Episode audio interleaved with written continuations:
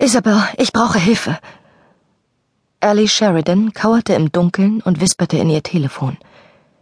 Sie lauschte auf das, was die Stimme am anderen Ende sagte. Ab und zu nickte sie, dann schwang ihr Haar im Takt.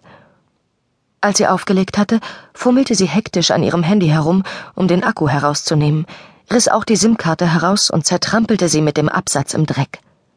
Dann kletterte sie über die niedrige Steinmauer, die, typisch für London, den kleinen Park in der Mitte des Platzes begrenzte, in dem sie sich beinahe unsichtbar in der mondlosen Nacht versteckt hatte, und rannte die Straße hinunter.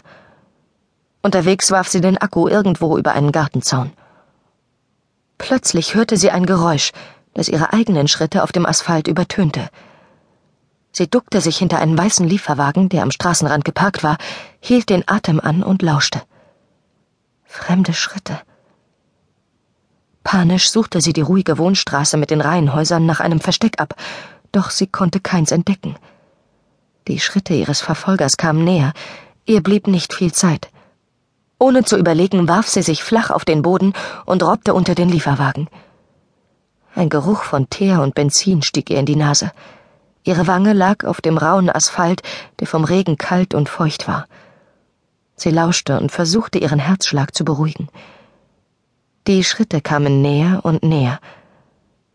Als sie auf Höhe des Lieferwagens waren, stockte Ellie der Atem, doch die Person lief vorbei, ohne ihr Tempo zu verringern. Ellie schauderte erleichtert. Plötzlich blieb ihr Verfolger stehen. Einen Augenblick lang war es mucksmäuschenstill, als hätte die Luft jedes Geräusch verschluckt. Dann ein unterdrücktes Fluchen. Ellie schreckte auf. Sie hörte eine Männerstimme flüstern Ich bin's. Ich hab sie verloren. Eine Pause, dann beschwichtigend. Ich weiß, ich weiß. Sie kann verdammt schnell rennen, außerdem kennt sie sich hier aus, hast du selbst gesagt. Wieder eine Pause. Ich bin hier auf der. Ellie vernahm das Schlurfen seiner Schuhe, während er sich nach einem Straßenschild umsah. Croxted Street. Okay, ich warte hier. Die Stille, die folgte, dehnte sich so lang, dass Ellie sich langsam fragte, ob der Mann sich vielleicht unbemerkt auf Zehenspitzen davongeschlichen hatte. Sie hörte keinen Mucks von ihm. Ihre Muskeln taten schon weh, so angespannt lag sie da, als sie plötzlich in der Ferne ein Geräusch hörte. Sie erschauerte. Noch mehr Schritte. Schritte, die in der kühlen Nachtluft deutlich nachhalten und die immer näher kamen. Die Haare an ihren Armen stellten sich auf. Der Puls wummerte ihr in den Ohren, ihre Hände waren schweißnass. Ruhe bewahren, dachte sie verzweifelt. Einfach Ruhe bewahren. Sie erinnerte sich an die Atemtechniken, die Carter ihr im Sommer beigebracht hatte. Durch konzentriertes, kurzes Ein- und Ausatmen, so hatte ihr Freund es ihr beigebracht, konnte sie die Panikattacken unter Kontrolle bringen, denen sie sonst hilflos ausgeliefert gewesen wäre. Einatmen, ausatmen, einatmen, ausatmen, einatmen, sagte sie sich langsam vor. Wo hast du sie zuletzt gesehen? fragte eine leise, bedrohliche Stimme. Ellie konzentrierte sich weiter auf ihre Atmung. Zwei Straßen weiter da hinten, antwortete die Stimme des ersten Mannes.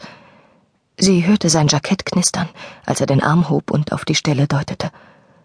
Einatmen, Ausatmen. Einatmen. Okay, wahrscheinlich ist sie irgendwo abgebogen und hat sich in einem Garten versteckt. Wir gehen zurück und sehen hinter den Mülltonnen nach. Bei ihrer Körpergröße könnte sie sich dahinter verstecken. Er seufzte. Nathaniel fände es gar nicht gut, wenn sie uns entwischt. Du hast gehört, was er gesagt hat. Also sollten wir sie lieber nicht verlieren, klar? Sie ist verdammt schnell, antwortete der Erste. Er klang nervös. Klar, aber das wussten wir schon vorher. Du übernimmst die andere Straßenseite, ich die hier. Ihre Schritte entfernten sich.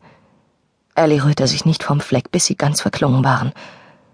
Sie zählte bis fünfzig, dann kroch sie vorsichtig unter dem Lieferwagen hervor.